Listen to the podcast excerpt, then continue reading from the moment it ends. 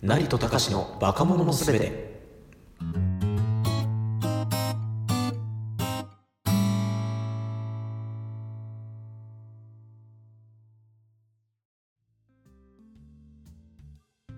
どうも皆さんこんにちは。はじめまして。この放送は漫画や音楽が大好きな私隆と。お笑いに熱いなりの我々大学生コンビがポップカルチャーサブカルチャーから感じたことを語りリスナーの皆さんと一緒に面白がるラジオとなっております今回が第4回の成戸隆のバカ者のすべて。ぜひ最後までお付き合いください。はいお願いします。お願いします。へはい訳あって車の中で撮ってるんですけど、もうエアコン欠かせませんね。ーそうですね。はい。季節柄の挨拶もこうはい。もうめっちゃ暑いよね今。うん暑いね。でそうだな。う。ん車といえばまああの隆も免許取ったと思うけどさうん。あの車を乗り始めてからというか免許を取るために取るために。勉強したことってあるじゃない？自動車学校で。ありますね。ありますあります。あれって結構面白いなとか勘違いしとんなってこと最近ありまして。え？そんなのある？あのー車乗ってたらわかるかなと思うんだけどゼブラ帯ってご存知、いやー知らないな。あのー多分ねあーねってなると思うんですけどあの、はい。交差点に差し掛かった時に、は右折専用の車線ができるじゃない？ニョキ。いできますね。2車線から3車線に。できる時に、うん。急には生えてこないんだよね。急には生えてこないでニョキニョキニョキって、その右折レーンを伸ばすためのうん。しましまの領域があるじゃない？あるね。そうそう。あれがゼブラ帯っていうらしいんですけど。ああシマウマ隊ってそういうことね。うんうんうん。そうそうそうそうあれって俺最近まで踏んじゃいけないっていう認識だったんだよ。マジで？うん。あそこ？そうそう。そうそう。あそこなんとなくうん。踏んじゃいけないなって思ってまして、かなりあの曲線がそうそこを踏んじゃいけないとなるとキュッて入んなきゃいけなくならない？そうそうそう。だから直線レーンにいて右折レーンが完全に出来上がってからそっち移るみたいな。そんなことわざわざ免許取ってしばらくやってたんですよ。すげえ迷惑なやつじゃん。であのゼブラ帯踏んで右折に入るやつらをこう一別しながら俺はああはならないぞと、あれは悪いことだと。思思って。うん。意地でも踏まねえぞって思ってたんだけどどう？どうしても踏まなきゃいけない時って来るわけですよ、まあそらルールそうですね。上踏んでもいいものですから。うんうんうんうん。そうなるように車の流れはいきますもんね。そうそうそうそう例えば直線の方が詰まってて右折の方がガラガラ。これよくありますね。うん。ありますね、だからそういう時はやっぱりゼブラ帯を踏んででもうん。勇気を出して右折レーンに乗らなきゃいけない時が来るんですね。そういう時はもうなんか誰に謝ってんのかなんか誰に対する申し訳なさなのかわかんないけどあの踏みながら恐る恐る右折に行くみたいな感じだったんですね。ねあのだからね、ななんか言い出そうだな。うん、いや。あの本来そこは恐る恐る行くべきじゃないじゃない？逆に。そうだね。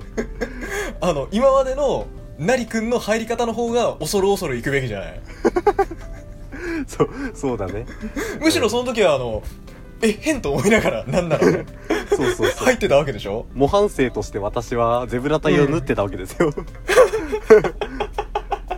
で最初はあのゼブラ帯意地でも入らないマンだったんですけどそれからは私にとってゼブラ帯っていうのは踏まなきゃいけない時が来るから罪悪感を持って踏むところに変わりまして。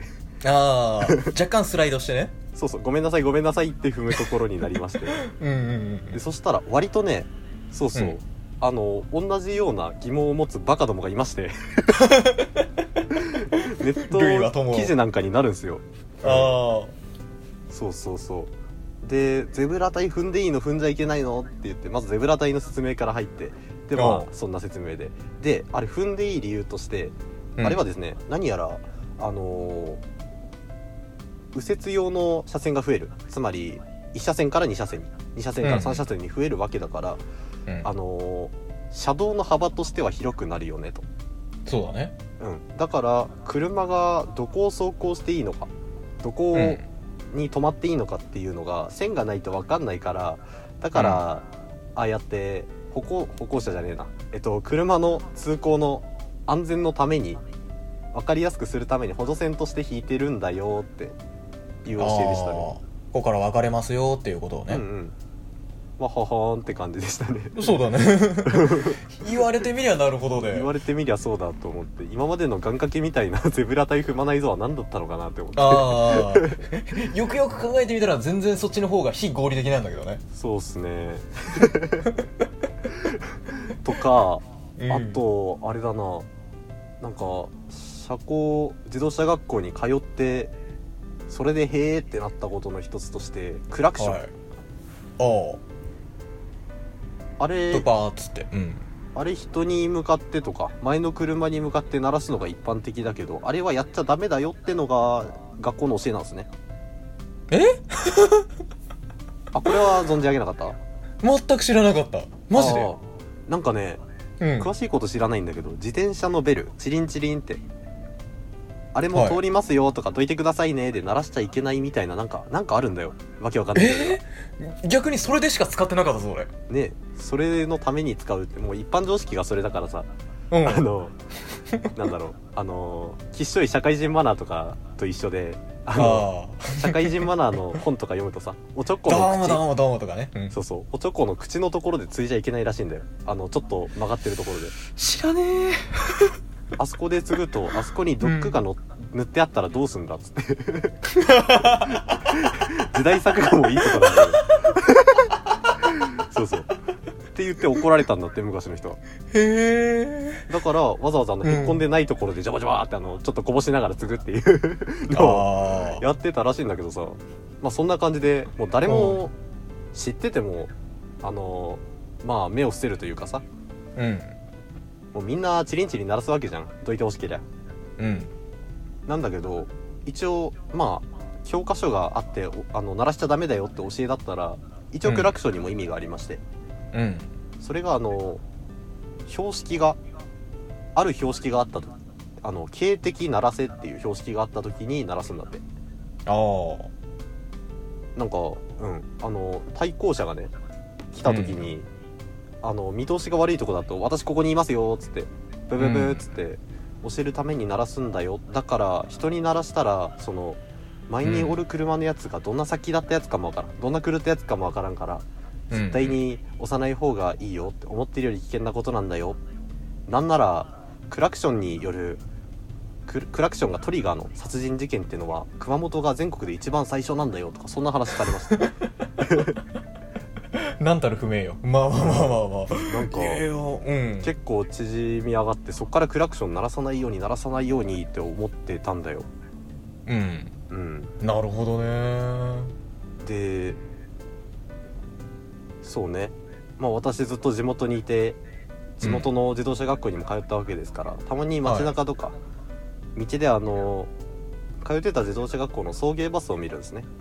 ああ。うん。ありますねあの送迎バスってあの車高に通っている人だったらアプリかなんかで予約してあの好きに使っていいよっていう。今風だね。無料のバスなんですけど、うん。うん。まあ、僕もよく利用してたんですけどね、うん、うん。っていうのが交差点で僕は歩きでした、うん、信号待ちしてる時にうん。あのー大きな交差点なんだけどあのー車道の方にそのバスが見えまして。ああ。で前の方にもう一台車があったんですよ、うん、うんでもう一台そのうん。えっ、となんだ？送迎バスがあって1個前に車がある状態で、まあ、あのどっちも第一通行帯一番左側の車線にいたんですけどうん。その前の車が交差点に差し掛かった時にだいぶ遅れて左のウィンカーカチカチ出したんですね。え？うん。うんうん。でまあそれであの送迎バスはその前の車があの直進するんかと思ったら左折するんかいって感じだから、まあ、あのうん。思わぬ減速をするわけですよ、そうですね。うん。あそれでああの遅れてカチカチ出したってまああの車間距離がちょっと詰まって。であのそれでちょっとだいぶ強めの減速してでおお危ない危ない危ないって思ったらプーって鳴らしよったんですよ。車高のバスがはあ。んだけあんだけクラクションやめとけよって鳴らすことはあ思ってるより愚かなことですよって教えてくれた。社交のバス鳴らしよったんですよ。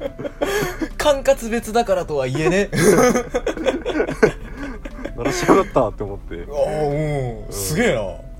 まああの確かにちょっとね迷惑なことなんですよ。あの遅れてウィンカー出すっていうのは。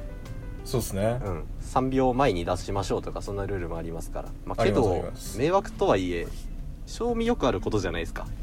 あるよそりゃ。あやっぱりこっちだったってまあまあまうん。初心者ほどね。うん。やっぱり地図見ながらとかだとさ、うんあよくありますよ、うん。あるよ。で鳴らしよったんですよ。前の車のやつがどんな先だったやつかもわからんのに鳴らしよったって思って。うん。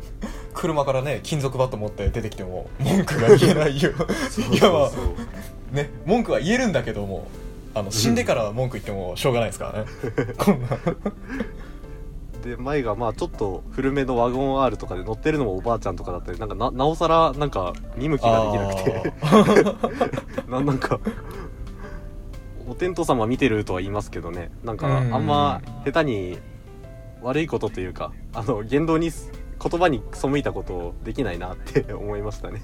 そうっすね。うんなんかやるもんじゃないとは分かっていつつもさその社会のル、う社会のみんながやってることだからっていうので流されちゃうことってめちゃくちゃあるよね。あるね。まあ特に車なんかそんなんばっかだよね。そうだね。例えば法定60キロって60キロじゃ走んないですもんね。ああそうだね。なんか車の流れも大事だもんねっていうあのうん。お茶の濁し方をしてうん、車高では5キロオーバーまでならいいよ、うん、あのうちのおとんは10キロオーバーまでならいいよっていう そういうあのすげえローカルルールできてる。そうそうそう。大富豪張りに自分たちで決めるからさ。で別に警察もしょっぴかないみたいなうところあるから、あれはちょっといつかどうにかした方がいいよなとは思うんですけど。うん。自動運転？とか。自動運転か。ほな自動運転か。そうなるよな。いやだってさもう人間の坂として自分ルール作りってしょうがないとこあるじゃない？やっぱり。そうだね。うん。なんならさあの初めて見た使い方が誤用だったっていうことってままあるじゃない？あいうるな。最初の方は話したさあの何が話した？ゼブララインの話もさ。うんうんあのどっかしら？その今まで見てきた中でそのゼブララインにき、えー勤めて入らないようにしてる人を見たんだよきっと何は。ああだな。きっとそうだよ。うん。それでねっていうのが絶対あるさ。そうね。みたいな、ね。なんか割と、車乗るってことはあの一般常識が増えるわけで。そうだねなんかそんな面白い手違いというか勘違いというかうんうんがいくつかありましたねそんな感じ。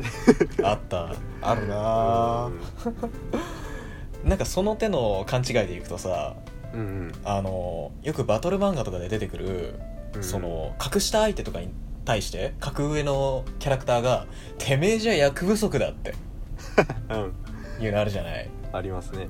あれ御用なんですよね割とみんなあのねそれは御用だよっていうところまで含めて一つのギャグとして分かってる人もいると思うんだけどやっぱその役不足っつってっていうのはあるんだけどさこの前、その久しぶりにその役不足を御用してた漫画家のあのー最新の作品を見たらうん。うんなんとかなんとかで役不足とか言ってるあの選ぶってる上司がその いてああのそいつにその漫画の中のキャラクターがその役不足御用ですよって言ってる。描写があって。もう作者分かっとんかい。分かってんだけどさ。いやでもこれちょっとかっこいいなと思ってさ。ああかっこいい。あそのなんというか自分の作品の中でそのパロディーができるみたいな感じでさ。ああああああのー、なんか恥やっぱりその漫画家って絵描いたりとかいろんなことやんなきゃいけないじゃん。作品を作る上で。そうだね。だから知識の面があんまりあの他のね作家の人たちと比べたら絶対追いつかないみたいなところは絶対あるわけよ。うんうん。そういうところを含めて自分の作品の中に消化させてる感じがかっこいいなって思ったね。ああ確かにな。あだからさい。あの俺たちのそういうローカルルールも何らかの作品にできねえかなっていう。ああ。うん。確かにな。いやもちろんよ。ゼブララインを、あのこれは俺のやり方だからって言ったら絶対事故るから。あの人との関わりで何かしらそういうローカルルール押し付けるのは絶対やっちゃダメよ。うんうんうんでもあの自分の中のローカルルールみたいなものをこれは俺のここだわりでみたいな感じで間違いも含めてあの自分のねパーソナルな部分の肥やしにできればなみたいなこと思いません、そうっすね。やっぱその御用というか自分ルールというかをうん。吸収する側に必然的に回ってきたわけじゃないですか。そうだねうん。ああアウトプットはなんか考えたことないですね。それで言うと。あ なんか例えばさあの、うん。ちびっ子たちがやってるあの白線を踏まないルールとかさ。ああるな。うん。あれあの例えばイオンモールなんか。うん。あの商業施設でっかいとこなんか行くと割と床の模様で子供をやってんのを1回行ったら必ず1回以上見るんですよそうね。うん。でまあいるわ。自分もやってた記憶あんのよ。うんうんうん。あれって発明してんのかな？やっぱそういう誰かの影響を受けてやってんのかな、はあ。どっちだろう。うん。もはやわかんねえなそれ。ただあのみんなに近い数思いつくよねあの辺うんうは、ん。あの何だった？白線の外。あー踏んじゃいけない部分何してた？えーっとな何してたかな？あの地獄って言葉覚えたての時は地獄だった。あ あのふつふつとマグマだか針だか分かんないけどなんかとにかく踏んじゃいけないものっていうのは割と共通だと思うんだけど、あうんうんうん。割とマグマに近かったかな。ああマグマは俺もそうなんだけどうん。地獄？今うんうんって聞いたけど地獄ってやたら抽象的だぞ。そうそう。あの割とグニャグニャしてた。総総称地獄みたいな感じ、総称地獄。あれなの？グラデーションなの、この辺針とかいう針地帯抜けたらあのこの辺あの下でねあの鬼が煮込み煮込んでっからっていう、うんうん。まあ割と日替わり地獄だったのかもしれない。定食みたいに言うなよ。そうね。あーでもうん。そうな。まあけどどうしてもあれ踏まなきゃいけない時が来るからさ。そうだね。そういう時はなんか自分に甘かったよな、急に。あここはええねんっていう。なんかなんかあうん。甘ったれたうん。妥協があったな。あったな。うっかり踏んじゃったりした時なんかな、うん。ここはな。ここはなっていう。これはええねんってそうそうそうそう。何がええねん。だ誰に言ってんのかもわかんないけどね。そうそうそう。あ あの地獄のイメージもあやふやだしなんならルールもあやふやだったけどローカルルールを作ることだけは譲らなかったね。ーそうね。確かに。子供のあの恥も外文もないような自分遊びってやっぱあれか。うん。そういうローカルルール作りみたいなのが何よりも初めに来るのか遊びって。来ると思うね。うん。あのーなんかね菜の花とか食べなかった？あー食った食った。食ったよね。うん。あのー私たちねど田舎もんですから。うん。道端とかに生えてる菜の花とかちぎっては食べちぎっては食べしてた時期時期あったよね。あったね。花の蜜も大概吸ったね。そうそう。なんかこれは今思えば全然美味しくないじゃん。家の飯も食ってるのに、菜の花とか花の蜜とか食うじゃん。うんうん。あれもローカルルールの一つだったのかなっていう。ローカルルール？例えばあの何らかの、えー薬の効果と書いて薬効があると思いませんでした？あれ。あー。あることにしてた。してたよね。うん。よかった。あることにしてた。うん。あのー、朝顔の色水とか取ったことあるでしょ？あるね。あんなん瓶に詰めたらうん。もうたちまち回復薬ですよ、そうっすね。うんみたいななんかうん。あったなそれ。あそうなんよ。何が回復するのかは知らないんだけどね。うん。あのすりつぶしたりとかね。してたね。かじったりとかあれもねローカルルールだね。うん。割とその題材は何でもいいんだなっていう。うんうん。あのそういう菜の花とかさその点、うん。その辺のあの薬に関するフィクションのえー、なんというか解像度を高めようとはしなかったじゃん。さっきのあ白線から落ちても大丈夫みたいな感じでその辺はあやうや、ああやふやでさあの、これは俺が回復すると思ったから回復するのみたいなさ。おそういうとこあったよね。そうね。自分最強だったね。自分が定義というかそうそうそうそう。でその定義を共有できる友達がいたっていうのもあったね。あの古くは幼稚園とか、はいはいはい。朝顔の色水が薬として扱えたのは幼稚園の先生の優しさとうん。同級生の理解だったな。うん。なんかすげえろくろ回してそうだなその幼稚園 あのなんか今ナリー君がさ、はい。その当時の幼稚園の自分を代弁してる感じなんだけど、うん。俺にはその幼稚園生なりがあのすげえろくろ回してる風に見えちゃって。ろくろ。あのほらテレビの客テレビのさ評論家とかがすごいなんか手でジェスチャーをしながら話すじゃない？あああれをろくろを回すと言うんだけどね。そう。それな感じでね。それはわかるけど。当時の幼稚園生の私がねこういうことができたのは周囲の理解があってことでしたみたいな。そういうことかい。あーうさんくせえ。うさんくせえなその幼稚園。いやでも今の俺たちもあんまりそこから変わってない感じがしませんか？変わってないかな。いやいや変わってねえんじゃねえかなってそのうん。ローカルルールを作る点においては。あー確かに。あのー絶対やってるもんみんな。あの、うん。ゴミ箱に投げてこれが入ったら彼女できるとか。うんうんうんうんうん合格するとか。やるっしょみんな。あるね。うん。あれまは、あ言ってしまえばねうんライフハックがライフハックがそれですからねああそっか。ライフハックね、うん。見立てに近いのかなあんなの。だろうよ。うん。絶対ダイソーに走れば何でも揃うもんね、あのあの辺のやつ。そうなんだよ。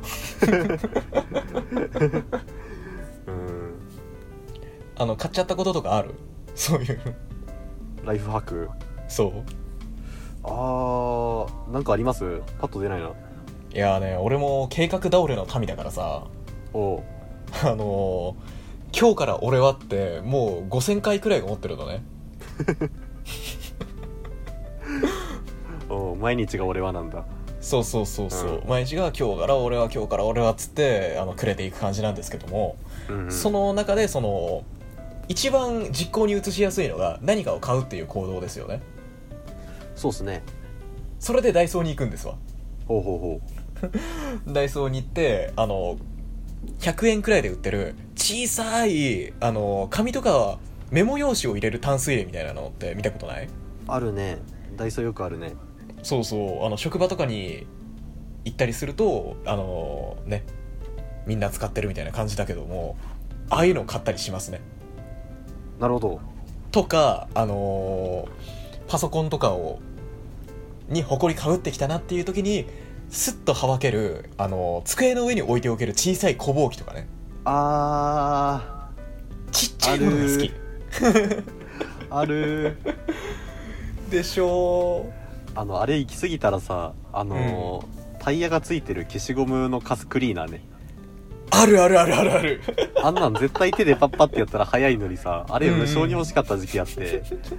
なんか600円ぐらいバカ高いんだけど買っちゃったんだよね買っちゃったの？中学生ぐらいの時に欲しすぎて。やるね。うん。どうよ？使ってみて。えー、っと中1なのに手でええわってなったよ。あのあの中1でさえ。うん。もうなんかトミカみたいに遊ぶ年でもなくなっちゃったからもう用途あがー。用途として使うしかないんだけど。うんうんそうなんだよ、うん、それを見立てとして遊ぶみたいなことがもうできない以上あれ消しカス集めることで有能じゃないともう生き残れない産物なんだけど確かにうんそうだね。あれ集めにくいのよメカニズムは面白いようん、うんメカニズムは見てて面白いから転がしてあここが回るのね。ぐらいは見たけどうん集めにくいよあれそのね。作りが細かいもん見たいんだったらミニ四駆買いやっていうことですからね。そうですね。そしてあれねなぜかゴム製だったよね。でプラスチック製だったよね。ああそうそうそうそう。ひっつくっちゅうねん溶けるっちゅうねんっていう。あー。あーなんかバンバン出ますね出ますねこれは。今あの頭の中の消しカスがすげえ集められてきてる感じがするわ。あー。前は。やっぱさあの、うん。うん。自分ルールも頭の消しカスですよね。いろいろさあのー まあまあ聞いてくれや。おお聞こうじゃないの。まあ言おうとしてることは単純でさあれだよ、はい。あのー何かしら自分の中で、あのー知識を吸収するわけじゃない外から。うんうん。つってあのー教科書だったら自動車学校とか行った時にさ頭からケツまで読んで暗記しちゃえばいいでしょ？うん。できないじゃない人間は。うん。そういう時にあの何らかの、えー書いて覚えたりとか頭の中で工夫を凝らした末にちょっとあのここ間違えちゃったなとかそういうところを消した時に出てくるのが自分ルールっていう。うん自分の頭の中で合理化しちゃったゆえに出てきたみたいなね。はあはあはあは。出てくる部分ちゃいますか、自分ルールって。あー確かに確かに。怠けたらできるな自分ルール。そゴミ箱まで捨てに行くっていう。ううん。だるいもんな投げ入れる時って。そう。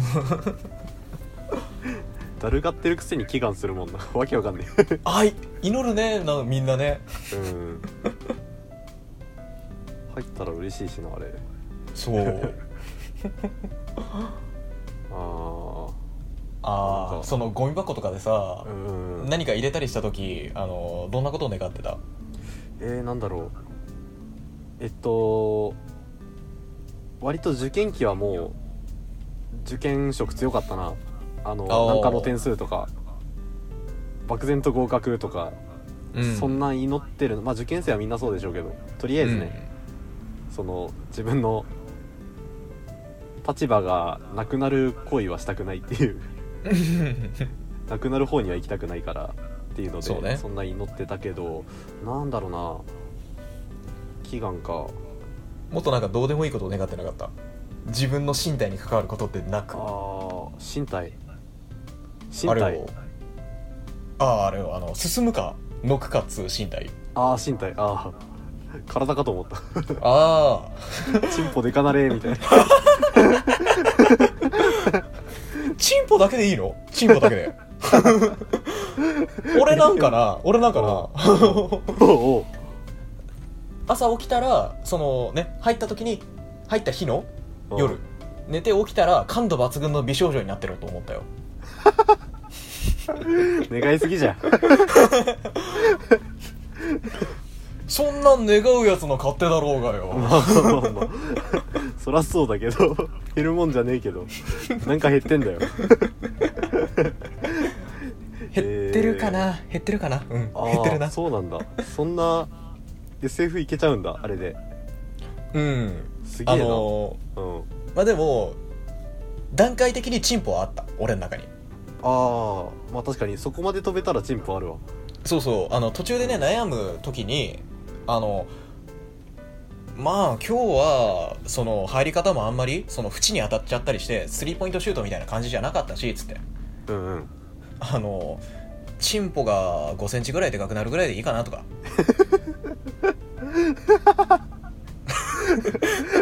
妥協しようかなみたいな、あの確かにうん。美少女からの妥協で5センチはなんかうなずいちゃったけどさ 涼しいな。いやでもむしろさみんなそのいくらでもずうずうしくていいわけじゃない？確かに。うん。そりゃそうなのよ。けどなんか俺はずうずうしくなれんかったな。そんな時にすら。おなんかそそんな時すら雑魚かったわ。もっと もっと現実味のあるうん。ことを半年以内に叶えられそうなことをうん。祈ってたななんならその高校の合格だったりは実実際叶えたりもできるわけじゃん。うんうんうんみたいなことばっか願って美少女になろうなんてみじんも そらななりたかったけどなりたい時期はあったけどゴミ箱ゴミ箱覗いて美少女になりたいはないな。ああ、えー、あーまあここでもローカルルール出ますね、差が。出ますね。ローカルっていうかもう異国ですよね。うん他国ですもんねこんなん。さじ加減が全然。ああそうかい。バラバラだな。あのじゃあ一番異国感が出るとこ行こうか。おう。どんな美少女になりたかった？どんな？どんな？どんな美少女？うん。あー。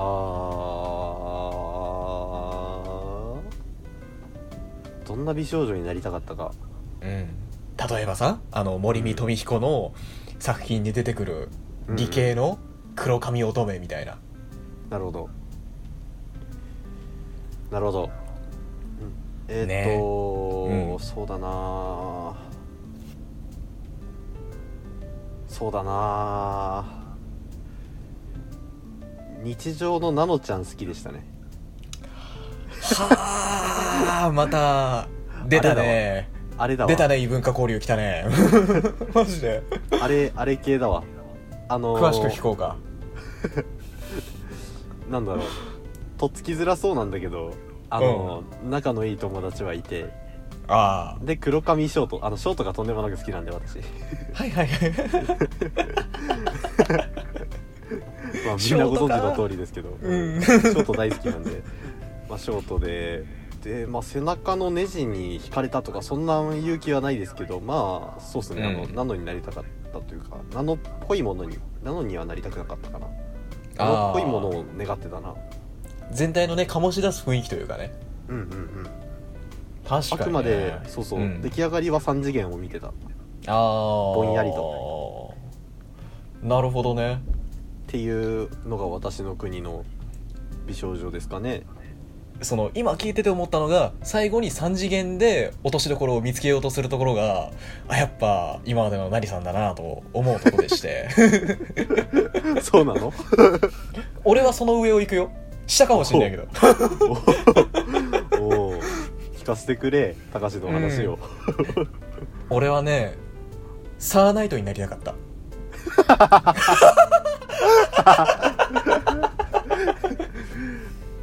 ポケモン界で同人誌キングじゃね、クイーンか。のサーナイト。はい。ちょっとあの獣に片足突っ込んだかな？突っ込んでないかな？いやまだまだお前は甘いなぐらいのやつが行きがちなサーナイト。うわーレイヤー重ねまくっとんな。3次元に来れないじゃないの。もう戻戻りたくなかったからね俺。そっか。あのポケモン不思議のダンジョンってあるじゃない？ありましたありましたね。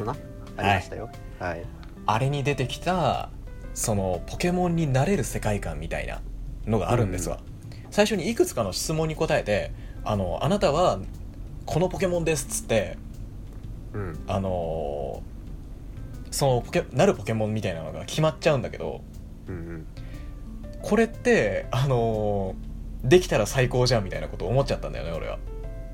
ああでその時はそのコダックとかあんまりそのねなんかセクシュアルな方向には結びつかないうん。やつらばっかりの同人界隈ではな、の世界しかなかったんだけどうん。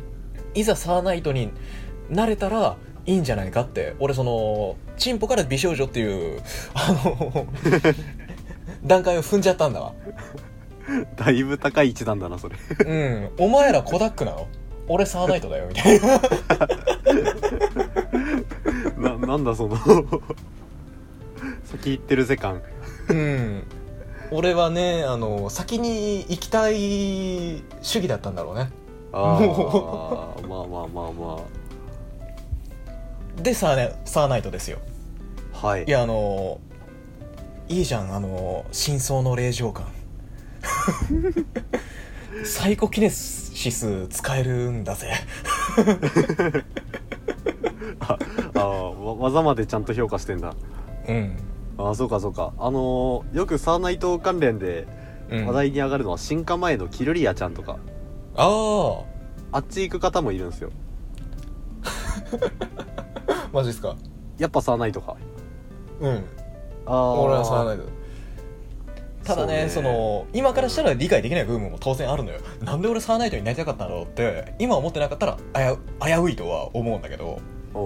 ただその反面そのサーナイトの部分部分を、えー抽出していったらわからない部分はないなっていう。わからないところは あのなくはないっていうところがね。サーナイト一旦バラバラにして読めたんだ。そう。パーツは分かんだね。うん。そう今のねやっぱりあの私たちの世代はネットからいろんなものをすくい上げてくるじゃないですか。はいはい。そうなるとあのデータ突っ込んでそこから抽出される傾向みたいなのが出てくるじゃないですか。うんうんうん。あのやっぱりその不思議な髪の色をした人とか赤い目をしてたりとかあのはね。ちょっとあのミュータント入ってる感じがすごい好きですねなるほど。はあ。海外のエロエに出るな、うん、そうそうだね。片やなので片やサーナイトですか？そうなうん。ただどっちもなんだろうロボットにモンスターでしょ？そうだな。あのー今俺俺となりくんはどっちも「えお前そうなの?」みたいなところは絶対あると思うんだけど絶対思ってると思うんだけどうん。等しく、あのー不特定多数のまあ女子から見たらさ等しくキモいよね、言うてやるな。いやほら太陽と月って同じ大きさに見えるじゃん。地球から見たら。その例え合ってんのか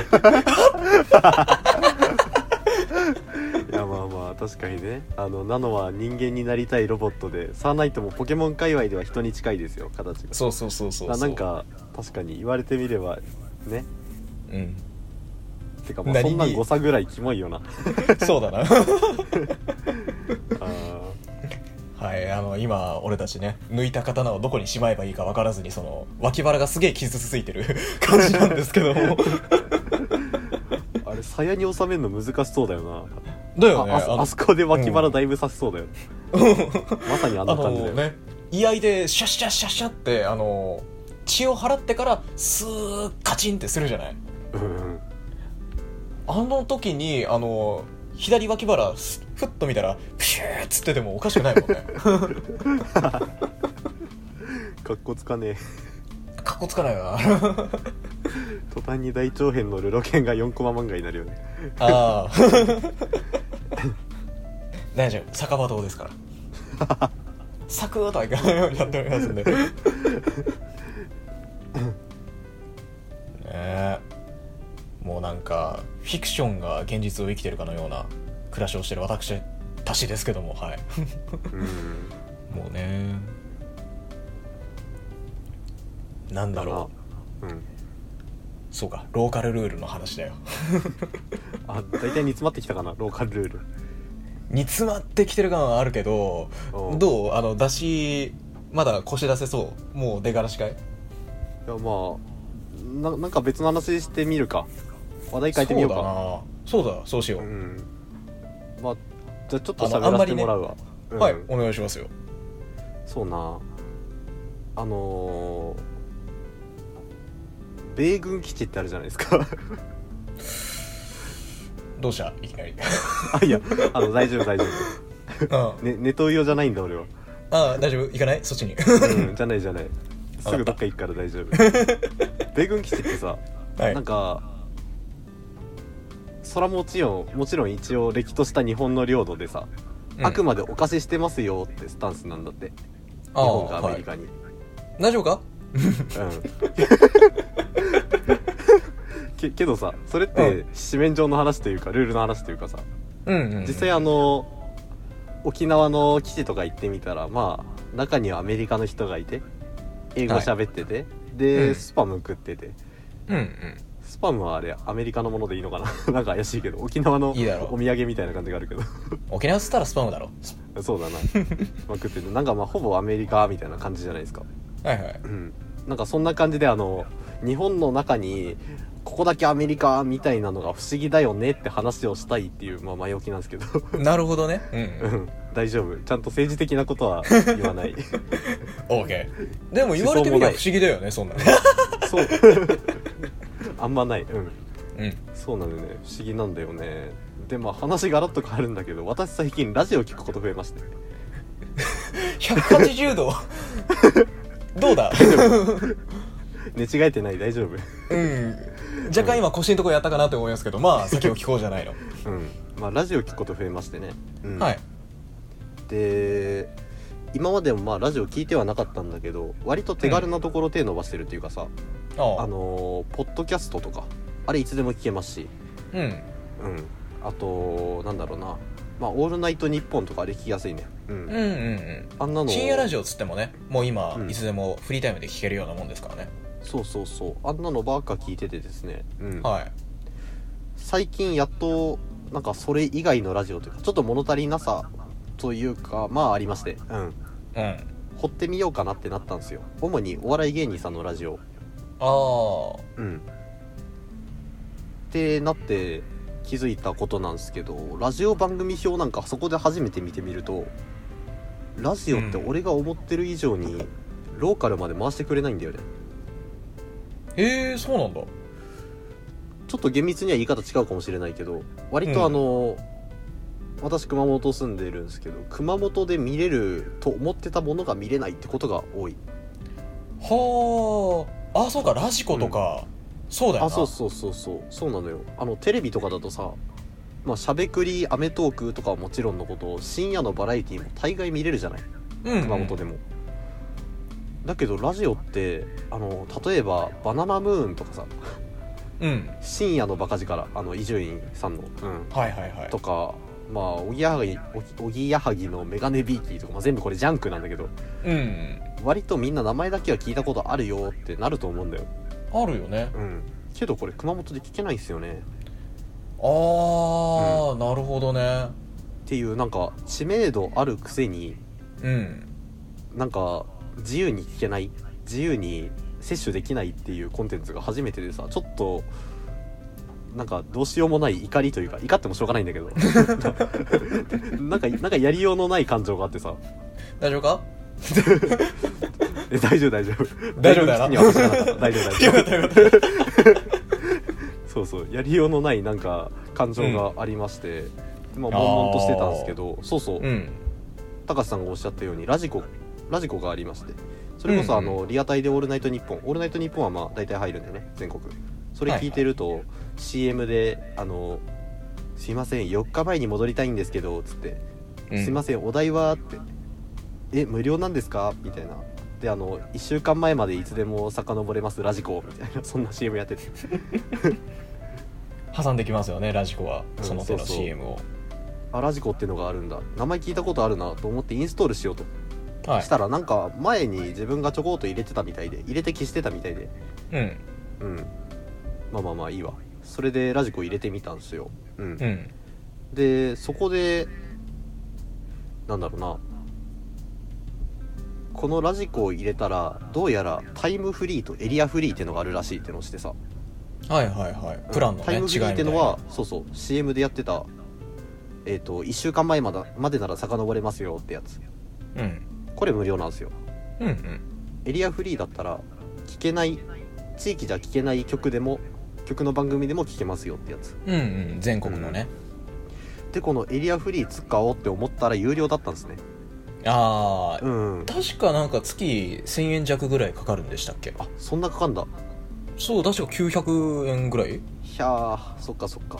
うん、うん。まあとはいえ私ももう成人したしあのーなんかねどうしても聞きたいものがあるならまあやむを得出費かななんて思いながらもこう、あのーテレビなら深夜のすら見れるのにっていうこうなんかやりようのない感うん。感覚でちょっと悪あがきしたんですよ。ああどうにかならないかと。そうそうそう。それがあのーラジコの位置情報をオフにするっていうやつ。せめてもの試みでやってみたんだよね。ああいや成功しねえだろそんなん。そしたらさうん。あのエリアが熊本から京都に変わりました。はい でえ京都？って思って全然記憶なかったんだけ京ど、どうやら察するに一昔前にラジコ入れた私があの、う。ん初めに「お住まいの地域はどこですか?」みたいに聞かれた時に、うん。あのその選択した地域でラジオの放送局が決まる聞けないもの聞けるものが決まるなんてこと分かんなかったからもう適当でいいやろっつってまあなんか気まぐれで京都にしたらしいんですよ。なぜうか、っんていうのがあってうんでまあそれで京都になっててで、うん。あら京都になった。で検索で、えー、とジャンクで爆笑カーボーイ。あ聞けるじゃんってなったんですよね。すげえ。聞けちゃって。うん。でしかもあの聞きたかった霜降り明星の「オールナイトニッポン」じゃない方「えっと騙し討ち」ってラジオがあるんですけどそんなのも聞けて。うん、わあマジかと思って。あの京都って選択した当時は全く悪気なかったしあのうん。本当適当に選んだんですけど、今となってはなんかちょっとそれの恩恵を悪い形で受けてるというか。っていうような感じにまあなってまして、まあ、しばらく調子乗って使ってたんですわ、うん。おああちょっとねあの、うん。京都のラジオって意外とそういうの多いんだよね、あそうなの？あの文化人の方々が意外と集まって放送してるというか。あの俺ゆるやら帝国とか好きなんだけどああいいね。うん。あの辺の坂本慎太郎が選曲した、えーラジオ、えー、と楽曲を流すみたいな、30分流すみたいなフラッグラジオっていうのがあるんだけどこれは京都とかでしか聞けないんだよね。そうなんだ。そういうそのマイナーな番組をすげえやってくれる。また得した気分になったな。うん。聞いてみろ。いいぞ。まあってな感じであれなんですよ。ね、あのしばらく調子乗ってあのジャンク伊集院光のラジオも聴けるしうん。割と聴けるお笑い芸人ラジオも増えてと。だけど、うんあの熊本版 RKK じゃないと聞けないのもありまして、ああ、うん、い RKK で聞きたいやつなんてあります？ああ失礼。やそれがあの割と名前の売れてる芸人のラジオでもあるんですよ。あの京都なぜか入んないけどっていう、え例えば何何？確かハライチのラジオとか入んなかったんですよね京都。マジで？京都では？うん。多分あのキャパがあるのかな？そういう。ええあの外されたハライチのタ感ーンが聞けないんですか、京都では。あれ聞けなかったんじゃないかな。ダメだなあと京都。からからしれんこんとか、まあ、まさに熊本の若手そうですね。筆頭ですけどうん。うん。霜降り明星に可愛がられてる感じの、うん、この人らのラジオも面白くてうん。あのたまに聞くんですけどそんな感じであの熊本と京都行ったり来たりしてうん。聞いてて、まあ、調子乗って使ってたんだけど僕はあの車運転しながら移動中にラジオ聞くっていうのが好きで以前ポッドキャストとかでよく聞いてたんですけど、うん。でまあ今日もあの霜降りの騙し討ち土曜日だから聞いたるかと思って車中でラジコつけたらポチッと。位置情報をオンにしないと当アプリは利用できませんって言われて。あああバレたって思って。すげえ悪いことしてたからさ。バレたって思って。で、まあ、ごめんなさいごめんなさいって思いながらまあ仕方なくポッドキャストの聞きながら、まあ、その日は家路に着いたんですよ。ああ、で家に帰るじゃない。はい。でラジコ開いたらうん。京都になってましてうん？どういうことだ？で察するにおそらく鍵は w i f i にあっては設定した時わこの w i f i で場所選んだからこの w i f i は京都ってなって外に出たら携帯回線になるから位置情報で熊本ってなる、ああーすげえ、っていう感じで 家の外では使えないけど、うん。あのうちでは w i f i 環境であれば使えるみたいな状態の裏技になっちゃって。あー。だから今ポツンと熊本の中でうちだけ京都なんですよね。飛びめっちゃ不地思議。あれじゃんあのバルト三国の近くにあるあそこみたいになってんじゃん。まさにまさに。すげえないやでもなんだろうそのラジオに地域差がすげえあるっていうのは、うん。うんあのなるほどっつう話ですね、うん。うんあとあの米軍とねラジオってあんま関係ねえだろみたいな話だったけど あのす関係なくはないなっていうのがあってというのもあの細野晴臣さんとかあの辺の日本のね音楽の今やを引っ張ってきてっていう人たちいるじゃない？あの世代の人たち。大竹栄一さんとか。ほいほい。あの辺の人たちが音楽の情報を仕入れ仕入れるのが米軍のラジオだったっていうね。あそうなの。うん。へえ。そこであの海を越えた向こうの方からのヒットチャートみたいなものが流れてきてそれにひたすらあの耳をねあのー向けていろんな情報を仕入れてたっていう時代もあったっつう話でああそうなんだ。なんか思わぬとこでつながったな。そう。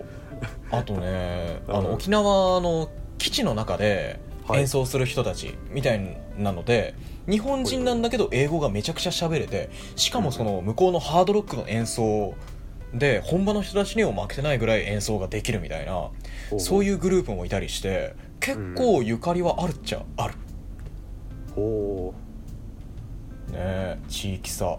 面白いですね。うそうなんだ。へうん。何平ぐらい今？え な何平であれ最大だっけ？にわかな 20, 20平っすよ。あ20平なんだ。うん。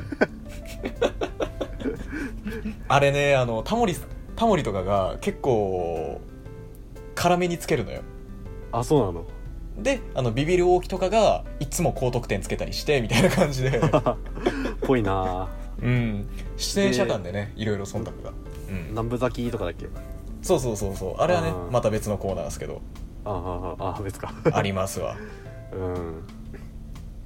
いやねなんかラジオとかもさうん。ラジオならではのことってやってほしいよね。あーわかる。俺の中の、うん。あのテレビならではっていうとトリビアの泉が絶対思い浮かんでくるのよ。おうそれまたどうして？あの例えばスキー場を借りてそこから、あの大型車両のタイヤをひたすら あの滑れ滑らせて飛ばせ続けるっていう。うんうんうん。それでどのタイヤが一番遠くまで飛ぶかみたいなのとかやるのよ、はいはい。ああいうお金をかけて本気でバカなことを真面目にやるみたいな。あー。確かに他じゃできねえなうん。のやってほしいみたいなことを思うんだけど、うん。ね、ラジオならではのっていうのってやっぱラジオを聞くからにはいろんなならではがあるはずじゃないですか。そうですね。そういうのってなんだろうなっつう。ん。なんだろうあのすごい地下芸人みたいなあの、うん言い方になっちゃうけどあの地下芸人に謝れよ。悪い地下芸人。あのリスナーとの距離が近いっすよねってのは言いたいね。あーわかる。声がすぐ届くじゃない、面白い声は。そうだね。っていう良さはあるかな。なんだっけもうなんだかんだであの、うん。SNS とかが発展してきたからあの放送してる最中にリアルタイムで意見が聞けるんだよね。コメントみたいな形で。ほうほうほうほう。あれもまあ近いっちゃ近いよね。そうだね。あとまああそこまでリスナーが脚光を浴びるっていうのもラジオだよな。そうだな。はがき職人みたいなのって何気今までなかったんじゃないかって思うんだよ。うん。なんというかその匿名なんだけどあのーなんというか有名人みたいなちょっと相反する要素を持ってる感じ、うん。うんあれすごいよね。なんだかんだ。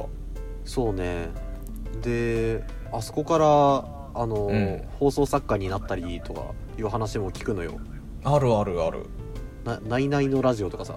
うんうんうんあんなんいっぱいいるらしいのよ。そういうだから作家の登竜門みたいになってるって話もあるんだけど。うんそれもまたすげえよな。でまたそっちに行ってもいいわけだしあの昼間はサラリーマン夜ははがき職人みたいな 生活をしててもいいわけじゃん。そうだね。これなかなか面白いよね。うん。ただなちょっと違うなって思うのがお。はがき職人がラジオやり始めるっていうパターンが最近あるのよ。マジで？あんの？これねあのなんだろう VTuber 関連だと割とあるんだけどほうほその、まあ、VTuber っていろんな活動をする人がいるから中には深夜ラジオ風のいろんなことをやるっていう人もいるんだよ。うああなるほどなるほど。その中であのまあ有名なはがき職人みたいなそのラジオの中で有名なはがき職人って当然出てきますわな。そうだな。その中であのえー有名なはがき職人たちが当然 SNS もやってたりするわけよ。うん。でそういう人たちが相互に交流をしてあのはがき職人対抗なんか、えーラジオ大会みたいなことを独自に開催し始めたりするのよね。うわその時にに。使ってるのがあのはがき職人の名前だったりする時になんかちげえなお前らちょっとなんて言ったらいいんだろう。言っちゃなんだけど出てくんじゃねえよっていうイメージーがあるのよ、うん。確かに。そのね。ど独立しちゃうのか。うん。のれん分けみたいな感じで本人たちは思ってるところもあると思うんだけどなんか違わねえか、そこはって思う。そうだね。なんかだったら実名出したりってまあ実名じゃなくてもさ、うん。そういう活動名を出してうん。なんか元これですって住み分けたり名義分けがあっていいと思うんだよ。そうなんだよ。名義分けしてほしいんだよな、なんかラジオのおはがきとか読んでる時にその結構あれって微妙なバランスで成り立ってるじゃん。あのはがき職人がはがき書いてっていうかネタ書いてあるフォーマットの中に送ってそれをラジオパーソナリティが読むっていう形になってるわけだからあの時にそれを聞いた時に頭の中に思い浮かぶ人物は誰目線だよっていうのはすごいあのなんというかそのままにしておいていいいい秘密として残ってると思うんだよねラジオの中で。うん。なんかねそのはがき職人たちが喋り始めちゃうとその辺のなんというか自分の中でラジオを聞くための脳みそとして作ってきたいろんな自分ルールが崩れていく感じがするんだよね。おお確かにな確かに確かに。なんだろうねあのはがき職人のまあ、うんば場合によるってあの保険はかけるけどはがき職人の声聞いちゃう時の残念感足らないよなそうなんだよ。なんか。うーんそあれはのうん。面白い頭してるからあの人気者になれたんでしょうけど。そう。なんだろうね。あの線線引きが欲しい感じは。うん、なんか自分の中の CV と全然違う。キャラクターボイスみたいな、ああそうだね。確かに確かになんなんだろうねあれ本当に。うん。まあはがき職に出てくるたんびにいちいちプロの声優が声当てろってのも変な話だけど。まあそういうことかもしれんね。なんか本とか読んでてそのその人著者が講演しにやってきますみたいなのもあるんだけどそういう時大体みんな声高い。自分が思ってるより。思ったよりうん。ああちょっとわかる。あの、うん。講演会まで足運ぶ機会はあんまないけど、うん。まあ、それこそちょっと喋るぐらいならさ今ネットにあるじゃない、そうだね。あんな見たりしてもやっぱなんか確かにちょっと声高いな。なんでだろうな。のやっぱそのやっぱ自分の中で声が高い低いっていうよりもあのー違うなっていう。こう、うんところはありますよね。なんだろうね。そうね。なんかすげえとこに迷い込んじゃったな。そうだな。そうだラジオ。言うてねラジオって本当面白いんだけどね。うん。あーこないだの霜降り明星の「オールナイトニッポン」なんか霜降りの話が続いた続いてねえか。ちょっと登場しただけか。かすっただけ。かすっただけか。まあこ今度はあの話の中心に行くんだけどさあのーはい。面白かったんだよすごく。うん。テーマがあのーどんな、まあ、コンセプトどんなコンテンツでも絶対に人気になれば痛いファンってつくじゃないそうだね。痛くてキモいファンってつくじゃない、うん言うね。ほんで？それを言及してたっていう回だった。ええー、なかなか珍しいんだけど。うん。おお渦中の栗を拾いに行くか霜降り明星。そうそう。割と粗品はなんかうまくやってんだよね。あのうん。なんだろうな。うまくやってるってまあそのラジオで本人も思ってる感じがあったんだけどあの、うん。個人チャンネルなんか持っててあのコールオブデューティーの配信なんかやってんだけどあとあのボカロ曲も上げてるよな。あそうそうそうそう。基本あのああいうファンとの距離が近いところとか、配信とかね。ああいうコメント欄とかで当たり強めなのよ。うんなるほどね。うん。よく言えばヘコヘコしないというかあの、うんうん。生きれる感じがあるありましてうん。感謝一辺倒になっちゃう人とかたまにいるもんね。そうそうそうそう。だからあのーそういう悩みにはなりにくいんだけど一方せいやがあのーまあ割と対照的で低身長でちょっと丸っこいフォルムで顔も童顔で。ああであのコミカルな動きなんかできますから。うん割と可愛がられちゃうんだよ。なんか痛いファンに。はあ。それを悩んでるっていう回だったんだけど。可愛がられる。そうそう。お姉様方に。そうそう。ああ、まあ、お姉様なのかおばちゃんなのか女子大生なのか、うん。ともかく。女性や。あかんあかん。そんなつもりじゃなかった。男もきっとおるで男も。うん。あのな。おるでうん。多分けどあのワンピース着てるわ。ああ 女かな、まあ、あのそうね、うなんか男でそういうキモファンだとなんか自分の中で気持ち悪くなっちゃうから今あの女のいたファンの方が受け入れやすいからそうなったんだと思うんだけど。あそそれはそうそう。で自己弁護はしながらまあそうなの、はい。せっかく今逃げ道を作ってやったのに。であのうん。そうそう。どんだけ桑田佳祐のモノマネをしましたとかさ。はい。あの爆笑問題太田のモノマネをしましたとか、まあ、YouTube に上げるわけじゃない。うん。上げた時にせいやとしてはあのせいやさんとしては、はい。あのモノマネを見てほしいというかモノマネのこの部分が似てるなとか。うん。なんなら田中さんも習得して一人爆笑問題やってくださいよとか。うんうんうんうんうん。まあそんなんが欲しいのに、まあ、なん提ならまあ示した文脈でねあの、うん。やってほしいところはあるよね。モノマネ見てほしいだけなのにってまあ言い方すらしてたんだけど。うん。けどなんか髪髪切ったね可愛いとか。ああなんか連日投稿なのに服変えたねとか。うんうんうんなんか頑張ってるね偉いねよちよちみたいなあのあ本当そんな感じがあってあのおっさんの動画に可愛いとかいらんねんっていううん。感じでちょっと愚痴ってたんだよ、うん、なるほどな。確かになあのやっぱ見るところが違うなっていうのはあるんだろうけどそれにしても、あのなんというか文脈としてこの動画でこういうネタをやるからにはここに注目しろよっていうとこすらも踏まえてこないみたいな単なる KY になっちゃってる場合あってまああるもんな。そうそうそうでまあその声があまりに大きかったらまあ、例えば、全然悪い意味じゃなくてあのー、EXIT の兼近さんとか。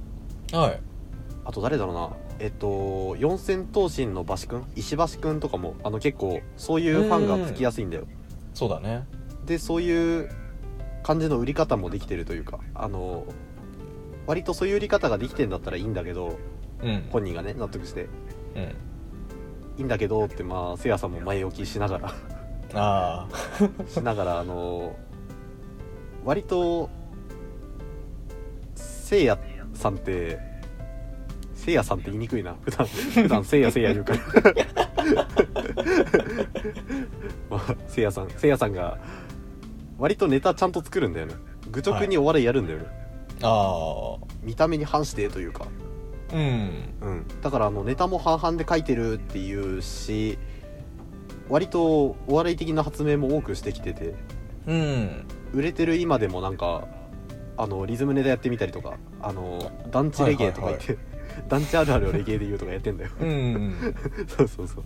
なんかまあ何かと、まあ、ストイックって言い方したらちょっと恥ずいんだろうけどそういう感じで作ってるのにこのありさまっていうのがちょっと不満らしくてなるほどね。うん。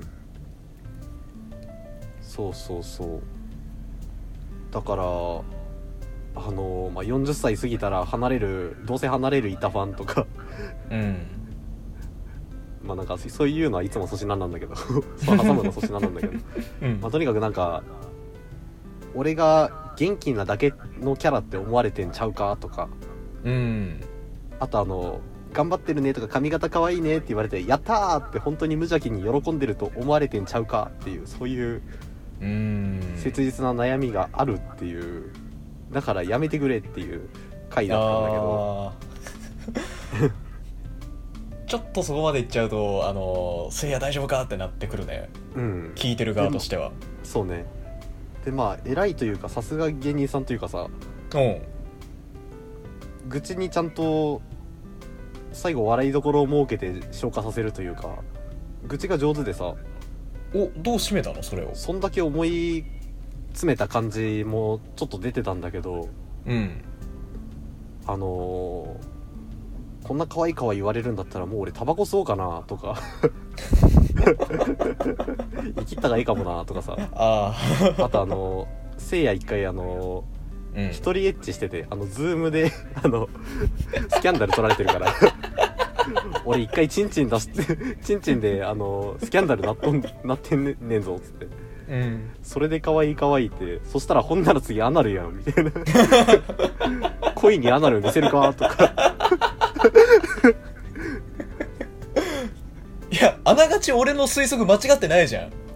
ワンピース着た男に。うんそっちにシフトしていくかっつって。まあまあまなるほどね。なるほど。あ確かに。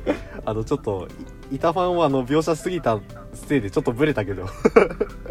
いや そういやいそうやでそう。もね。そうなのよ。なんか割と上手に愚痴ったなっていう回だったね。なるほど、うん。いやなんかその悩みって誰でもあると思うんですよ。そういううん。芸能人であるからには、なんだろうな、えー自分のやりたい自己プロデュース的なイメージと実際についてくるファンのね実像が全然違ってくるみたいなとこってあるけどもあのーそれをそういうラジオでネタにできるっつうのはなかなか強いんじゃないですか。そうっすね強いね。普通できないよそれは。うん。だって誰かからは嫌われるわけじゃない。その、うん。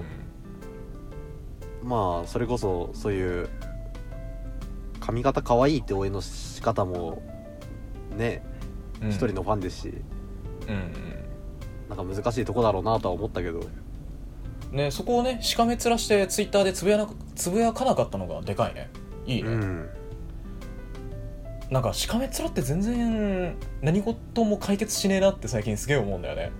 おお何でもギャグにしないとみたいなところがしないと伝わらないというか。はあはあはあ。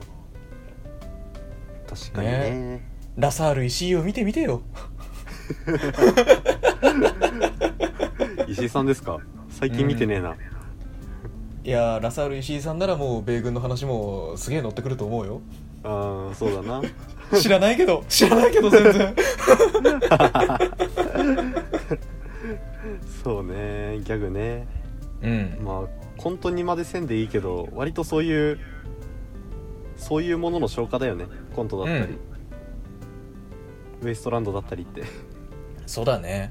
うん。